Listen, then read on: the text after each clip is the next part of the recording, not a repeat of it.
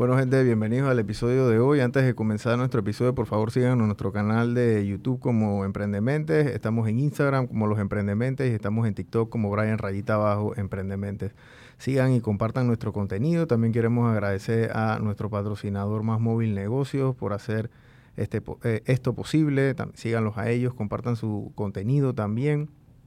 Y también compartan y sigan al invitado del día de hoy, que es la mejor manera de nosotros eh, apoyar a los emprendedores.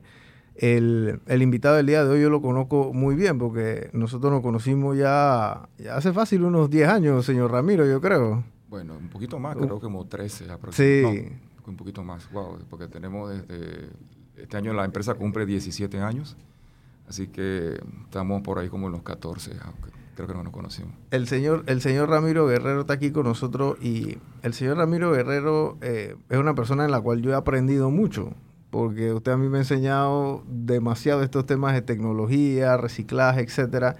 Y él tiene una empresa que se llama Horizon Enterprise. Y Horizon Enterprise tiene un, otras empresas que están bajo esa tutela, ¿no? Pero básicamente eh, el señor Ramiro Guerrero lo que hace es que él tiene un tema de reciclaje y disposición de, desechos, entre otras cosas, ¿no? Eh, cuéntenos un poquito a qué se dedica, a qué se dedica Horizon, porque a mí a veces me, cuesta explicarle un tema en palabras sencillas, pero usted, usted, sí lo sabe hacer. Ok. Bueno, en Empresas Horizon nos dedicamos a, hacer, trabajo ambiental. Tiene una división ambiental, también tenemos una división de, de venta de combustibles. Eh, sin embargo, en la parte ambiental, que es lo que la gente nos conoce un poquito más, ahí ha habido una historia interesante eh, con el manejo de aceites, eh, manejo de, suelos contaminados. Entonces, lo que nosotros hacemos básicamente, ah, de una manera simple, es que recibimos esto, lo convertimos en algo que se pueda seguir utilizando. Por ejemplo, los aceites de estaciones de combustibles, eh, terminales de combustibles aquí en Panamá, incluso de la, de la, flota mercante que atraviesa el canal. Parte de esa flota, nosotros una parte eh, la, agarramos y eh, sacamos sus aguas de, de, centinas, que se le llama. Es como hablar de un auto. Un auto recibe lo que se, se le cambia el, el, aceite y posteriormente, para no contaminar, este, nosotros agarramos ese aceite, lo llevamos a planta con camiones cisternas y ahí empieza un proceso. Entonces, en la que se separa lo que es el agua, algunos sedimentos y va quedando atrás lo que es el aceite. Y entonces el aceite obviamente es la parte que se puede comercializar eh, y se dispone de esa manera. Así que también con los suelos y algunos otros residuos también hacemos algo parecido. La intención es buscarle una, una, este, una utilidad y así reducir de repente lo que son, son, son los impactos ambientales que estas cargas tendrían en, nuestro ambiente en, Panamá. Claro, porque hay, regulaciones ambientales que si yo voy a una estación de gasolina, y esto yo lo aprendí con usted, si yo voy a una estación de gasolina y el personal que trabaja ahí comienza a lavar el piso, esa agua ellos no la pueden echar al retrete, o sea, esa agua la tienen que... Sí, se tiene que guardar. Se, tiene, que, guardar, para que luego venga una empresa certificada que te maneje esa contaminación. Igual el aceite de los barcos, o sea, ese aceite también, el, barco me imagino que le cambian el, aceite como un motor tal cual, ¿no? Así que le cambian todo ese aceite y esos motores son de millones y millones de dólares. Así que ellos, si son tantas horas, ellos cambian, le hacen el mantenimiento de una vez. Y ese aceite entonces ustedes tienen que tratarlo porque tampoco lo pueden echar al mar. Entonces hacen un proceso de eso, ¿no? Sí, así es. De hecho, se ven a veces malas prácticas. A nivel internacional se sabe que aparece una mancha grande en el océano. Entonces, se sospecha siempre a veces en primera, primera intención de, algún barco pues, que pasó y dejó eh, eh, tiró ese, eh, eso. O pudo haber sido también un accidente. Hay, hay, muchas cosas. Claro. O sea, el eh, la basura es un negocio. O sea, los desechos son un negocio. Porque que, aquí en Panamá no, no lo... No lo y, bueno, que también no es una industria como que sexy, pues. O sea, no es una industria que, que, es como decir, yo no sé, el... qué sé yo, el Bitcoin, una cosa así, que todo el mundo está como pendiente. O sea, esta es una industria muy, muy sobria, digámoslo de, esa, de esa manera, ¿no? Pero extremadamente importante, porque si no tuviéramos eso, nos estuviéramos hundiendo en basura, literalmente. Sí, así es.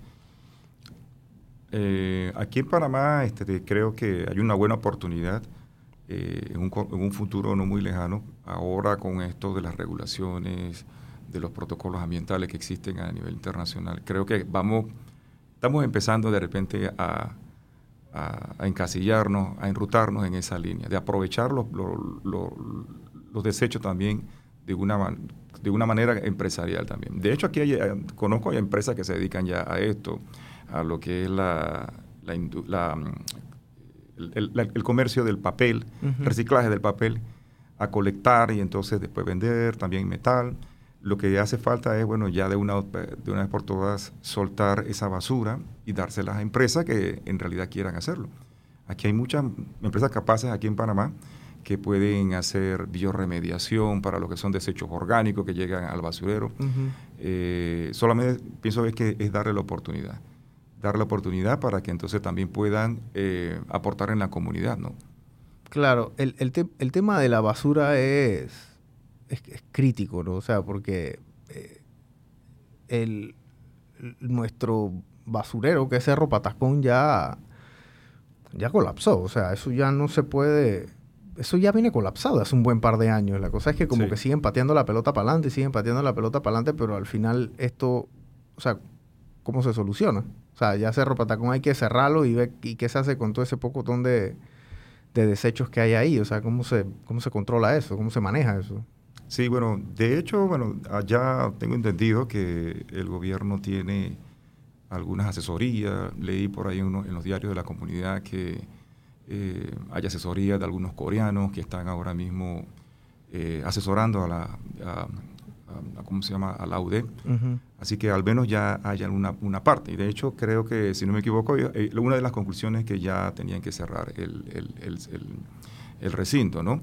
Sin embargo, hay soluciones nacionales que creo que hay muchas empresas aquí en Panamá que estamos dispuestos y queremos ayudar eh, para ese problema de la basura. Creo que hay muchas empresas preparadas aquí que se podrían repartir ese, ese tipo de problemas y simplemente sentarnos y, conversar y de las diferentes estrategias que se pueden este, establecer para, para mejorar eso en Cerro Patacón. Aquí hay muchas empresas que se dedican a la, a la colección de papel, eh, plástico, residuos orgánicos, que creo que eh, estarían muy interesadas en sentarse en una mesa y conversar. Pero, como te digo, eso es eh, disposición y interés de, solucionar las cosas. Y disposición también de, nosotros mismos como pueblo también, pues, o sea... Cultura. Cultura, cultura. El tema de la separación de, del plástico con las botellas, con el papel, con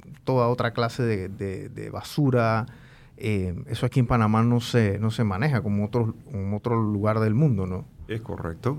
Aquí, de hecho, tiene que existir un poquito más de cultura en esa parte de, cómo eh, eh, gestiono mis desechos para que un camión recolector eh, se pueda llevar la basura. Porque desde ahí empieza un ahorro. Porque hay otros países que te puedo mencionar que, hay una conciencia, como ejemplo Finlandia. He hecho algunos viajes allá para lo que es instruirnos en, algunas de las cosas que hacemos en el pasado. Y ahí se ve de repente una, cultura desde que eh, alguien genera el primer desecho, se, lo que es el reciclaje, la clasificación de los desechos está eh, bien culturizado en, en, estos, en estos países. Hasta el punto de que cuando llega el camión recolector, o sea, todo ya está debidamente eh, segregado. Entonces, eso de repente alguien podrá decir, pero ¿en qué influye en el manejo de la basura? Eh, se llaman costos. Entonces, usted se imagina que eso llegue todo desordenado y queramos hacer, o una empresa quiera hacer un manejo, entonces te va a subir los costos, porque tiene que hacer un proceso que es clasificación en el mismo lugar, cuando eso puede venir de las casas.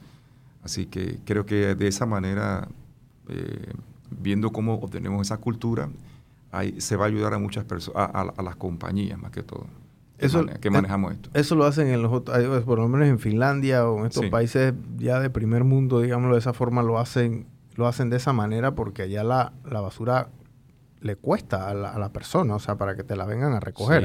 y, cuesta a veces hasta lo mismo que te puede costar el agua, una cosa de eso. O sea, es un, es un costo importante allá. Correcto. Un metro cúbico, para que tengas una idea, en Finlandia está alrededor de 45 dólares. El metro cúbico.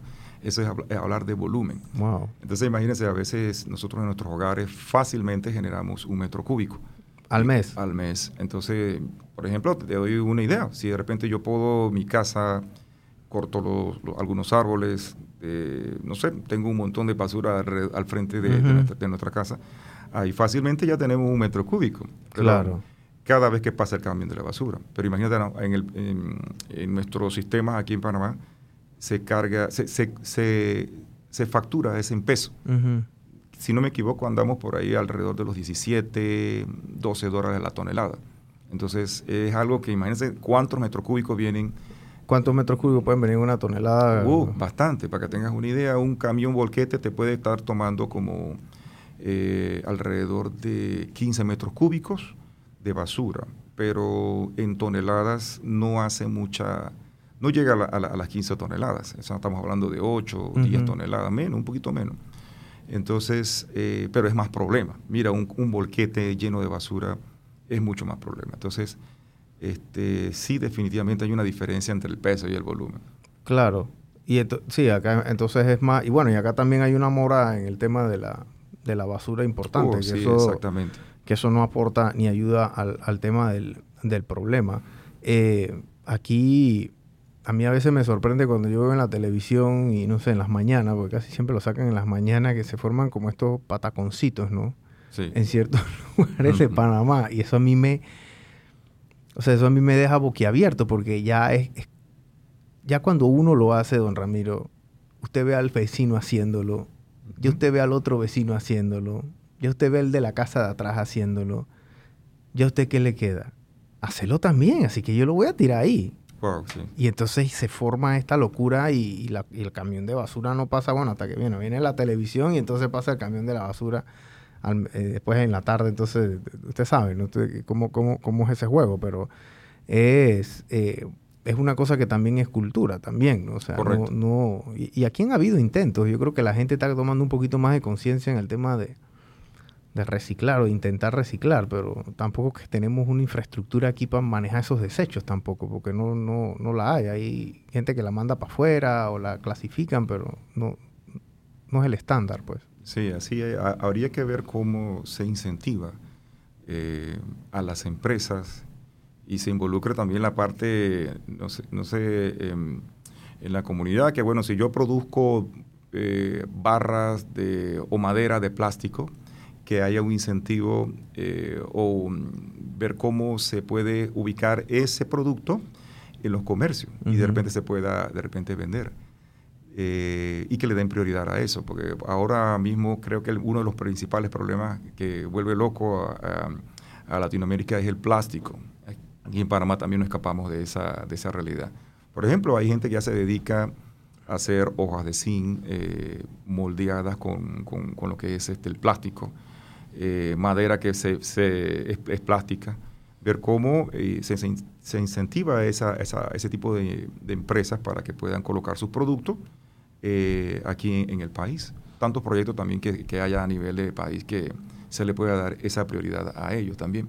De esa manera eh, podemos incentivar, porque de, nada sirve que tratemos de ver, buscar soluciones a, los desechos y, no tienen ninguna salida. Entonces tenemos, eh, tenemos ese problema. Entonces hay que ver cómo se hace algún tipo de política o estrategia también comercial con la comunidad. Claro. Sí, lo que, lo que el señor Ramiro, y, también en algún momento usted me lo hablaba era que eh, con, el plástico y con el caucho y todas estas cosas se hacen productos. O sea, hay industrias que con las llantas, entonces hacen pisos de, esos de caucho, por ejemplo, y entonces, porque lo, lo, procesan, ¿no? Igual con el plástico, hacen otro plástico, el papel ni se diga, el papel viene, lo mojan y hacen papel manila o lo que sea, y así se van, ¿no? También lo que papel para lo que es las eh, los envases de huevos también. Sí, correcto. Así es. Entonces todo eso viene, y ese es lo que es la sostenibilidad. esa, es, la palabra de moda, ¿no? Hay que ser sostenible, pero eso es lo que eso, ser sostenible es eso. O sea, que tú agarras papel, lo usas y agarras otro papel y lo vuelves a usar y lo vuelves a usar y lo vuelves a usar hasta siempre, porque no hay, o sea, eso se vuelve y se procesa, se vuelve y se procesa y no tienes que cortar entonces el árbol para ese asunto, que en, algún momento eso fue lo que hicieron, ¿no? O sea, dejaron de cortar árboles y entonces se metieron al plástico y, Correcto. Y entonces, porque antes todo era papel. Todo era, todo era papel Todo era, todo era papel. Entonces dejaron de cortar plástico, dejaron, o sea, la, la, la, cura terminó siendo peor que la enfermedad. Exacto. Porque el plástico ya llegó un momento que ya nos estaba abrumando. Así es. Este, ¿qué, qué, qué usted siente que nosotros como, como Latinoamérica, qué país está como más más hacia la vanguardia de estos temas culturales de basura, etcétera, o, todavía nos falta. Yo sé que los gringos tienen su... Ellos allá sí reciclan y entonces en el que cada uno tiene tres, cuatro eh, este, eh, cartuchos o, basureros y entonces en uno ponen este y tienen diferentes colores y los carros vienen y o sea, ellos allá sí están un poco más estructurados, pero nosotros aquí en Latinoamérica yo creo que nosotros vamos a... Bueno, las veces que he viajado a los países de un basurero y ahí tiran y, chao. O sea... Bueno, ah, eh, pienso que Panamá ahora mismo lo que le falta es un poquitito de empuje, porque no puedo decir que eh, Panamá no esté dentro de los países que estén a la vanguardia. Eh, sí conozco empresas, colegas que tienen algunas empresas que se puede decir que están muy bien organizados. Pero nos falta ese empuje un poquitito aquí en Panamá, de, ya te digo, no sé si será política eh, o será de repente organizar a las empresas debidamente en la comunidad. Pero Panamá no está tan mal. O sea, eh, México, definitivamente México sí tiene aquí en Latinoamérica una buena infraestructura. Eh, sin embargo, pienso que a Panamá le falta nada más un poquitito, porque si tú buscas aquí en Panamá, tenemos empresas que se dedican a todo esto, pero eso tal vez no se sabe. Eh, simplemente a veces la gente que, o las personas de calle piensan, hey, los desechos, ¿dónde meto los desechos? Ah, los desechos van a Cerro Patacón o van a un basurero, pero Cerro Patacón no es... No, puede, no puede hablar de repente por la realidad del manejo de desechos aquí en Panamá. Hay muchas empresas aquí que se dedican a eso y creo que es tratar de ver cómo eh, se hace como una alianza con, la, con estas empresas. Porque hay mucha disposición ahora mismo para trabajar. Tal vez usted me dirá, bueno, ¿y qué pasó porque esas empresas no hacen algo en la comunidad? Porque de repente estas empresas eh, tienen una nómina y básicamente tienen un negocio y tienen que ver cómo atienden a sus clientes. Tal vez no, ya tienen una, una logística ya eh, este, establecida con sus clientes eh, y no salen en un momento dado a la sociedad. Pero en este caso, el municipio, el gobierno tiene que acercarse a estas empresas para ver que, cómo pueden trabajar de una manera eh, mancomunada. Pues. Claro. El, el tema con la, la, basura, lo que nos están viendo es que, o sea, está el tema de lo que es la recolección, que ese es el, digamos que el primer proceso, ¿no? Eh, en otros países ya hay un tema de clasificación antes de la recolección. Correctamente. Pero acá no. Acá nosotros no hacemos eso. Eso tiene que hacerse porque así que el proceso, el costo del proceso cambia totalmente, porque si yo, lo clasifico antes de votarlo, a votarlo y después clasificarlo, ¿quién me lo clasifica? Exactamente. Tiene, tenemos que poner esa conciencia este, de, de clasificar las cosas antes que el camión recolector, la empresa recolectora, pase por tu casa. Y es hasta mejor. Cuidado que Imagínate que tú tengas ahora mismo eh, las tres o cuatro envases que enfrente de tu casa. Hoy pasa el, camión recolector a buscar plástico. Claro. Es mucho más fácil. Entonces, ese camión recolector eh, recoge el plástico eh, y ese plástico puede ir de repente a una galera, ya tiene una salida. Recordemos también que los plásticos, eh, hay varios tipos de plásticos, entonces eh, ya se clasifican y hay una salida. Otro día que te imaginas que vas a buscar cartón, eso ya tiene una salida. Aquí hay empresas también en Panamá que se dedican a, producir productos eh, de, cartón y este, creo que sería una buena opción. Metal también, imagínate. Sí, el metal y el aluminio, todas estas cosas. Este, y entonces, digo, obviamente la gente viene y otros países clasifican la recolección y después viene lo que es la disposición del, mismo o, se reutiliza, ¿no? más o menos así es el, el círculo que hay. Ahora mismo lo que tenemos en Panamá es la recolección. No hay clasificación. No hay clasificación. No hay clasificación de nada, porque aquí no se, no, se clasifica. Y entonces viene recolección y voy a enterrarlo a Cerro Patacón. Así es. O sea, el, proceso está bien, eh, o sea, eh, arcaico, porque no hay otra manera de decirlo.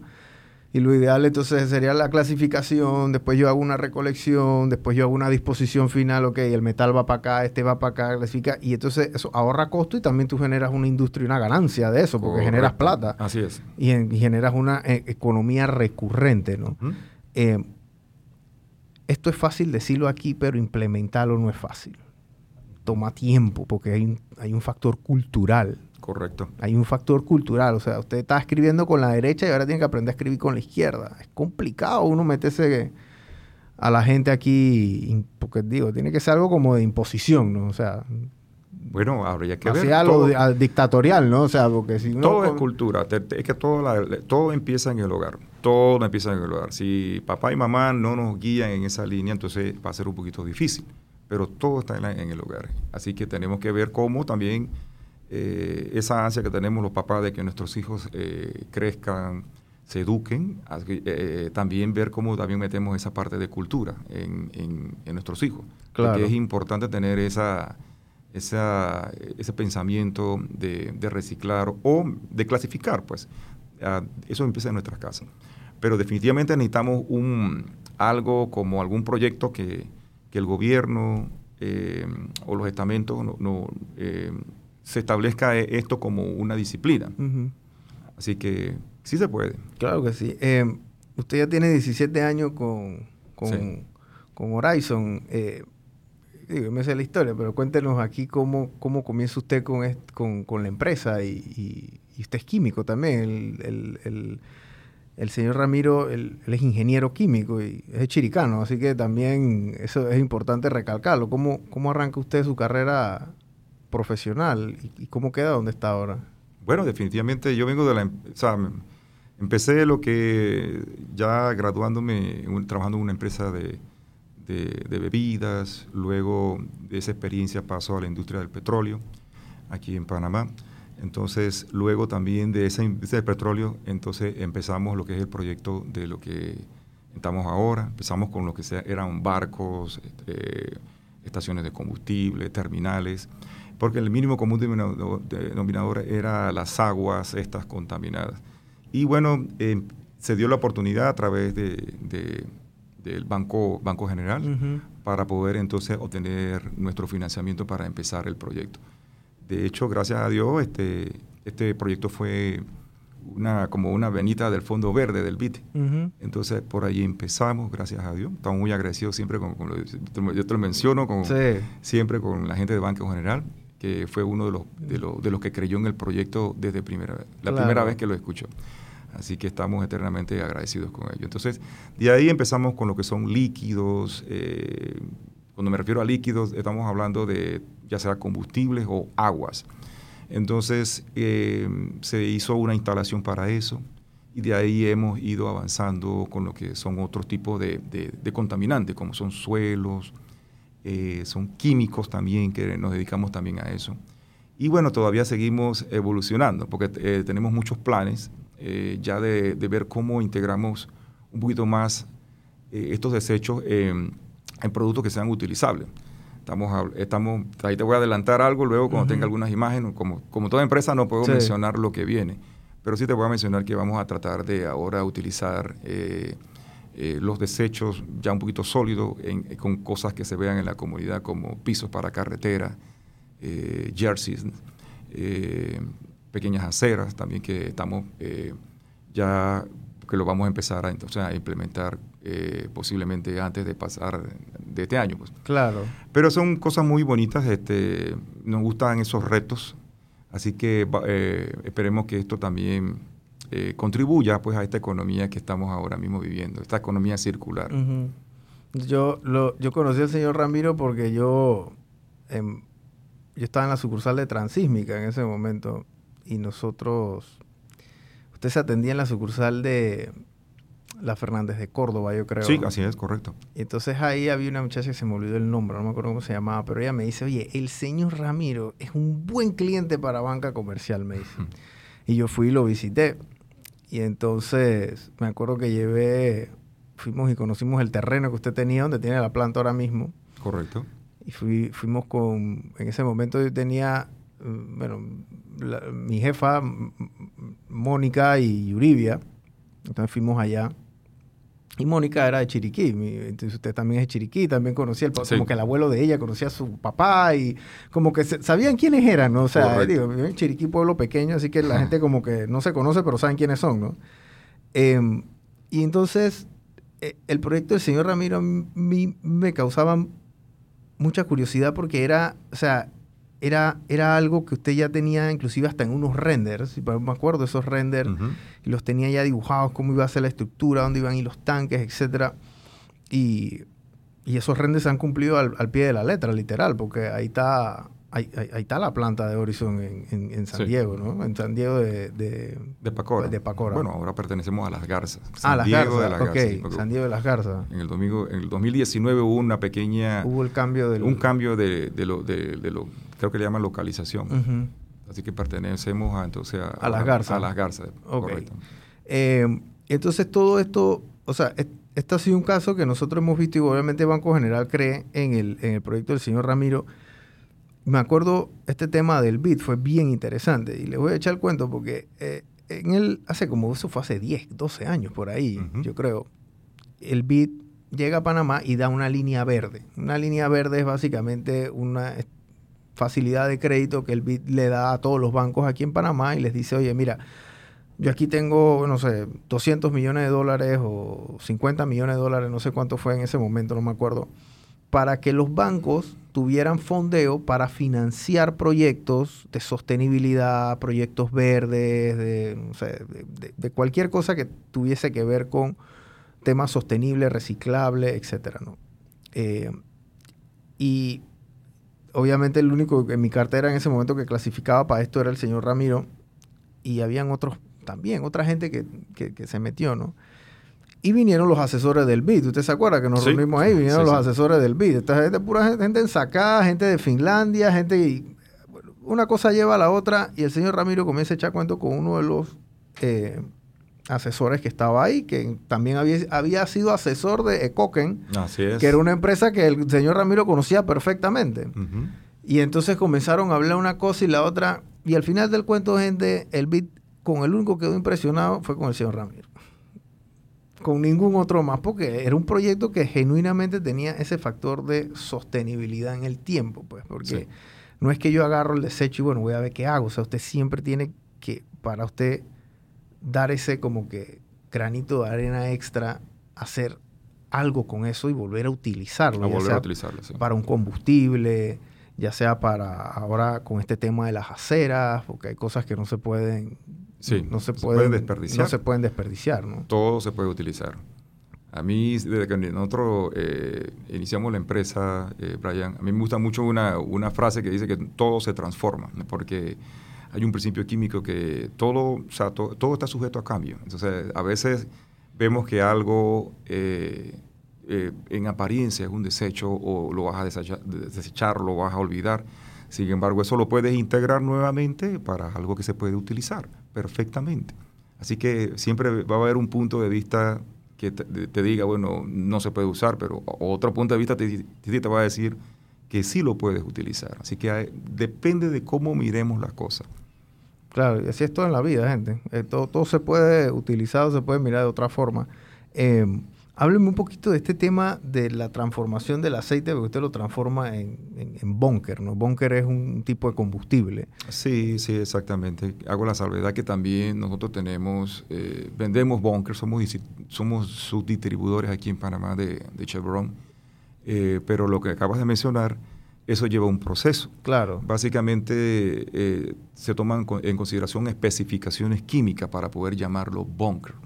Aquí lo que nosotros en planta lo que hacemos es que extraemos, vaporizamos lo que es el, agua que traen estos desechos, eh, extraemos lo que son sedimentos y posteriormente lo que hacemos es que llevamos esa, esa calidad inicial de este, de este hidrocarburo lo llevamos a la calidad que se llama bunker, que ya tienen ciertas especificaciones químicas, ya sea eh, dosificando algunos productos químicos eh, o mezclando. Entonces, de esa manera obtenemos entonces un, un bunker eh, que se utiliza en calderas, se utilizan en hornos, en turbinas. Básicamente es lo que hacemos. Que eso es lo que usa la industria. La industria aquí en Panamá utiliza mucho el búnker. Sí, así es. Y bueno, eh, ahora mismo tenemos el parque industrial, está tratando de crecer. Aquí ha habido una, una pequeña bajón de repente de lo que son las industrias que utilizan estas calderas. Sin embargo, bueno, parte de nuestra, de, de nuestra producción a veces la, la, exportamos hacia otros países para, para poder bajar nuestros inventarios. Claro, porque tienen demasiado, entonces no lo usan y... Sí, porque lo que lo, parte de lo que eh, se produce en la planta, tú sabes que tienes un tanque y eso se va, va aumentando tu inventario y tratamos de ver cómo tenemos inventario en el piso para, para poder seguir atendiendo a los clientes. Claro, ese, ese tema es, digo, es interesante porque, el, no sé, una industria de cervecería, por ejemplo, ellos, ellos van a utilizar calderas porque tienen que calentar la levadura y la, hacer la cerveza, etcétera. Correcto, correcto. Y ustedes también utilizan ese tema de la temperatura para poder evaporar el agua porque el agua no se evapora, el agua y el aceite no se evaporan a la misma temperatura. Entonces usted calienta uno y se evapora el otro y entonces esa agua pasa por otro proceso y va a otro tanque y ahí también se maneja antes de uno poder hacer algo con esa agua. Exactamente. Y, sucesivamente, ¿no? Eso es como una... La química es como una receta literal, ¿no? Sí, así es, como algo de cocinero. Me decía una profesora, siempre me... Ahora me acabas de recordar eso aquí. Me, eh, estabas hablando hay una profesora que siempre nos decía eh, que el buen químico es como un buen cocinero. Así que si cocinas bien, puedes ser un buen químico. Claro. que siempre me recuerdo. La profesora Juana Ramos de Jiménez. Saludos si nos está viendo. Qué bueno. Eh, sí, porque, el, digo así, así también el tema de, la, de lo que es repostería, pastelería, sepan ese tema de la fermentación y eso, todo eso es química, o sea, literal. Eh, y así mismo el tema de los hidrocarburos, ¿no? Que es como les digo, no es una industria que todo el mundo como que la vemos y la usamos todos los días, porque todos los días usamos carro, todos los días vemos que, o sea, un edificio no se puede construir sin una maquinaria pesada que utiliza un motor de esta índole, etcétera.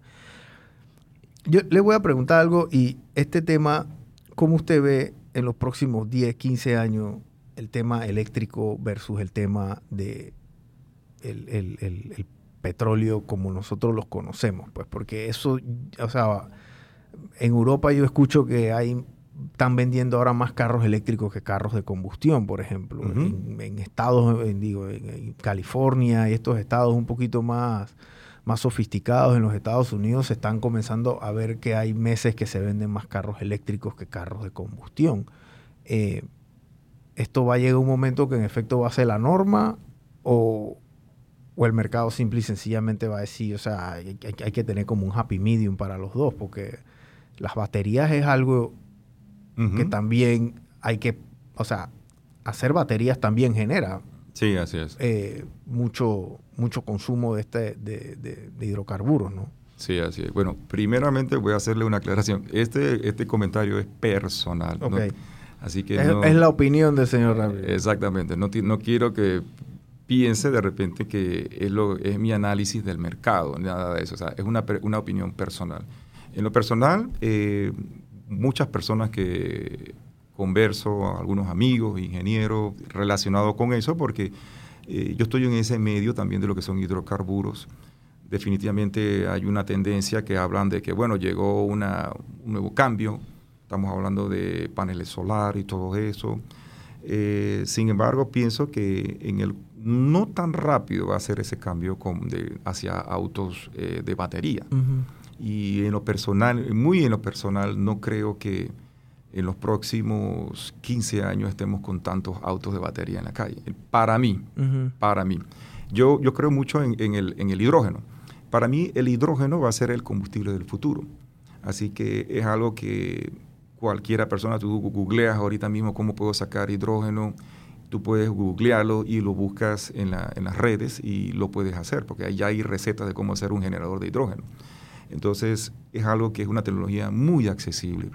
Y este, siento que ese va a ser el futuro, el hidrógeno, este, no tanto las baterías, pero tú puedes ahora mismo también buscar recetas en YouTube en la cual tú puedes eh, eh, utilizar tu auto de gasolina y le haces una pequeña modificación y utilizas hidrógeno. Así que, ¿Y cómo se saca el, hidrógeno? O sea, eso... Eso utilizas la electricidad para poder hacerlo. O sea, usas la electricidad para poder entonces sacar el hidrógeno por un proceso que se llama electrólisis. Okay. Entonces, con, con electrodos. Entonces, tú colectas el, hidrógeno en un sistema. Entonces, eso luego lo puedes utilizar entonces en tu auto eh, o para generar electricidad. Ok. Y el, el, hidrógeno es, en, eso es gaseoso, ¿no? Es gaseoso, es incoloro, no tiene olor y muy altamente explosivo, con una... Eh, eh, es muy, muy explosivo. La flama es una flama azul. En los hidrocarburos tienen una llama amarilla. Sin embargo, acá en el hidrógeno es casi imperceptible, es una llama azul. Ok. Y entonces eso, eso funcionaría y, y, y, hay carros de hidrógeno ahora mismo andando, o sea, en, el mundo. En Europa. en Europa. Lo poquito que he podido leer, algunos este, japoneses, la Toyota eh, tiene ya sus este, modelos de, en base a hidrógeno. A veces las personas dicen, eh, pero ¿por qué no salen estos autos? Es por la alta reactividad que tiene el, el hidrógeno. Entonces, el problema es la contención, pero ya hay algunos, eh, algunos inventos relacionados con los tanques que para guardar el hidrógeno. Antes era un tanque muy pesado, porque como es muy reactivo, entonces se requiere por seguridad algo que lo pueda contener. Ya tengo entendido que, eh, por ejemplo, Toyota ha diseñado algunos tanques eh, con fibra de carbono que se pueden utilizar entonces en, en próximos modelos. Claro. Pero sí, en lo personal creo que va a ser... por un tema de seguridad, entonces. Sí, así es. Creo que por lo por general eh, todo apunta hacia el hidrógeno. Es mi percepción de lo que... De, de, esto, pues, de, de la movilidad y de la generación. Y generar hidrógeno sería prácticamente... O sea, eso sería sencillísimo porque ahí Sí. Me imagino que abunda en el, en el medio ambiente. Uf, usted puede sacar hidrógeno, imagínese, de, de, las aguas negras, puede sacar hidrógeno aguas residuales, puede sacar hidrógeno del océano, así que el del aire, del de, aire todos de todos lados, así. Wow. Sí, ese, es, digo, esas son tecnologías nuevas, por eso que eh, cada vez que yo hablo con el señor Ramiro aprendo estas cosas porque eh, él está como que al día en, en estos temas, ¿no? El, el, el tema de, de, la energía aquí en, en el mundo es, es, hay gente que invierte mucho dinero en tratar de descubrir nuevas formas de emitir energía, porque... Nada se mueve sin energía. Exacto. Entonces, este, el buscando una alternativa o energías renovables o verdes, como le dicen, a lo que es la combustión per se, pues algo más, en vez de ser el gas licuado, bueno, un gas natural que a lo mejor tiene, es más, más limpio. Que, Correcto que el, que el gas licuado que usamos y, emite menos hace menos emisiones, etc. Em, y, ya cada vez más yo veo que hay gente que se está, de verdad, desde los 80 están en esto, pero ahora yo, yo, veo que ya Wall Street, ya el mercado está metiendo de verdad bastante recursos en esto porque no ven el petróleo como algo a lo mejor sostenible en el tiempo por los recursos, porque se puede agotar. Claro. Eh, en lo personal, como te mencioné, yo estoy en esa, en este, en este, en este, en este mundo, pues, de lo que son hidrocarburos. Eh, y no hay que satanizar tanto los hidrocarburos porque hay gente que definitivamente con las nuevas tecnologías que vienen de la parte verde a veces siento como que se sataniza mucho al combustible. Pero tu auto, mi auto, eh, tienen catalizadores, y tú sabes que todos estos catalizadores limpian un poco de repente lo que es este, las emisiones. Las emisiones, correcto. Y de hecho también hay regulaciones que ahora Ya los carros tienen que hacerse con... Sí, y los barcos, por ejemplo, mucha gente me, me dice, bueno, pero los barcos, Ramiro, ¿qué pasó con los barcos? Pero los barcos ya también tienen eh, lavadores de gases. Eso la emisión es muy limpia. Entonces es costoso, pero eso tal vez la gente no sabe de repente que estos barcos de repente ya tienen, este, tienen lavadores de, de gases por regulación. Entonces, eh, son, la, combustión es bastante limpia. Claro. Entonces, eh, hay formas de, ver las cosas, como yo te mencionaba, hay formas de ver las cosas. Tal vez uno ve una parte, pero otro ve en otra parte y llegamos a conclusiones diferentes. Pero sí, definitivamente, en el corto y mediano plazo, el, el, el, petróleo como es algo es algo finito, tiene que acabarse. Así que yo pienso que ya el mundo está preparándose de repente como para, para que eso, ese, ese, momento no te, no te agarre desprevenido. Claro. Bueno, señor Ramiro, gracias por haber venido aquí a, a, a Emprendementes. A mí siempre es un gusto sentarme y, conversar con usted porque nos da estas ilustraciones de, de, qué es lo que puede ser el, el medio ambiente y, y, qué es lo que se está haciendo en los otros países desarrollados que lo podamos hacer aquí en Panamá y hasta en Latinoamérica, pues porque esta es una industria que nosotros, el desecho de, de la basura y, la disposición final de esto es, es importante, pues, porque ya aquí, aquí, a veces no se siguen esas regulaciones, ¿no? Y hay mucho, mucho desorden en eso, digámoslo de esa, de esa, de esa forma, ¿no? Bueno, pues a veces cuando la palabra aparece el desorden, está relacionada con, las personas adecuadas. Entonces, eh, eso, como digo, hay que ver cómo diferentes puntos de vista, eh, ver cómo nos, eh, nos organizamos como, como panameños de una vez por todas para buscar una solución a, este problema de la basura. Y sí se puede, solamente pienso que son las personas adecuadas en los puestos adecuados. Por ejemplo, que sea una persona que encargada de, de, repente de, de, eh, pensar eh, de, una manera técnica de solucionar algo, que sea un ingeniero, un químico, eh, pero no de repente una persona que no está relacionada con eso.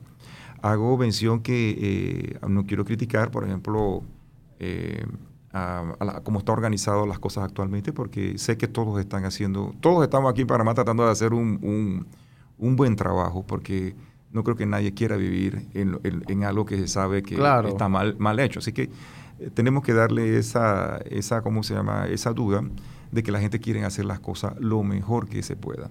Así que, pero eh, yo los exhorto a que tratemos de ver cómo nos asesoramos con las personas correctas aquí en Panamá. Porque aquí en Panamá hay personas capacitadas para hacer esto, nacionales. Claro, sí, no, sí, aquí en Panamá hay, mucha madera para este, para este asunto y, el problema de la basura es, bien complejo, gente, porque usted, eh, cuando usted tiene una empresa que tiene una mora de 90 millones de dólares, eh, su flujo de caja no le permite hacer muchas cosas. Sí, sí. Pero entonces es como que, ¿qué viene primero, el huevo o la gallina? Porque si tú me pones a mí a hacerlo bien, entonces ya la gente lo va a hacer bien y entonces ya la gente a lo mejor va a querer, en teoría, pagar por el servicio. Pero entonces tengo una mora, el otro no sé qué, el otro no paga. Y es como, es como una reacción en cadena que va, una bola de nieve que no puede parar. Pues, sí, exacto. De mal en peor. O sea, una bola, una bola de nieve mala. ¿Cómo puedo darte el servicio si, de repente me debes un montón de dinero? Entonces, esa es la parte que y entonces, no sé si se ve. No, sí, entonces están los municipios eh, viendo para ver dónde sacan para darle al recolector de basura para que, bueno, para que pase este, esta semana, pues. Correcto. Y después ve a quién le cobran y antes, antes la basura la metían en el agua y ahora no la meten en el agua. Entonces, y, porque antes uno pagaba basura, la tasa de aseo, etcétera, yo no sé, yo estaba muy chiquito para eso. Y, y, he vivido en edificio después, así que ahí yo pago todo, pero en en residenciales es así, o sea, hay, que, hay que pagar por eso, ¿no? Eh, este, pero bueno, gracias por haber venido, Ramiro, a ilustrarnos un poquito cómo está el, ambiente de, su industria y también hablando de, usted y de, su, y, de su empresa que ya va a cumplir 17 años, ¿no? Así es, correcto. 17, años ya, cuando estrene este, este episodio, ya vamos, vamos a estar en septiembre. Oh.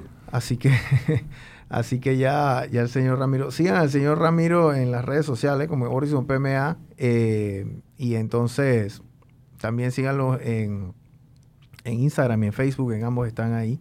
Y cualquier consulta pueden, pueden chatearle ahí, créanme. con mucho gusto lo, a, a los industriales, obviamente. Hay mucha gente que tiene industria que nos ve, industrias grandes. Así que nos ve y pueden, pueden asesorarse con el, el señor Ramiro en cualquier tema de disposición. Yo me sé el, negocio del señor Ramiro porque fui su banquero, así que yo sé todos los servicios que él presta. Eh, la regulación de slope, las aguas servidas, el, tratamiento de suelo, eh, la disposición del aceite, etcétera, eh, hospitales también, o sea, la basura es algo que cualquier restaurante, cualquier centro comercial, hospitales, o sea, ellos tienen, ellos tienen procesos para eso. Y hay basura que uno no, un, agua uno limpia, no sé, un, garaje o un taller, esa agua y uno la puedo tirar ahí al caño, o sea, eso es ilegal. Sí, bueno, estamos a la orden. El que quiera llamar con mucho gusto, este, sin eh, compromiso alguno, podemos atenderlo. Así que de esto nos gusta hablar. Así que con mucho gusto. Podemos concertar una cita, eh, podemos chatearnos por las redes. Así que con mucho gusto, a la orden. Claro. Bueno, muchas gracias, señor Ramiro, y hasta la próxima, gente.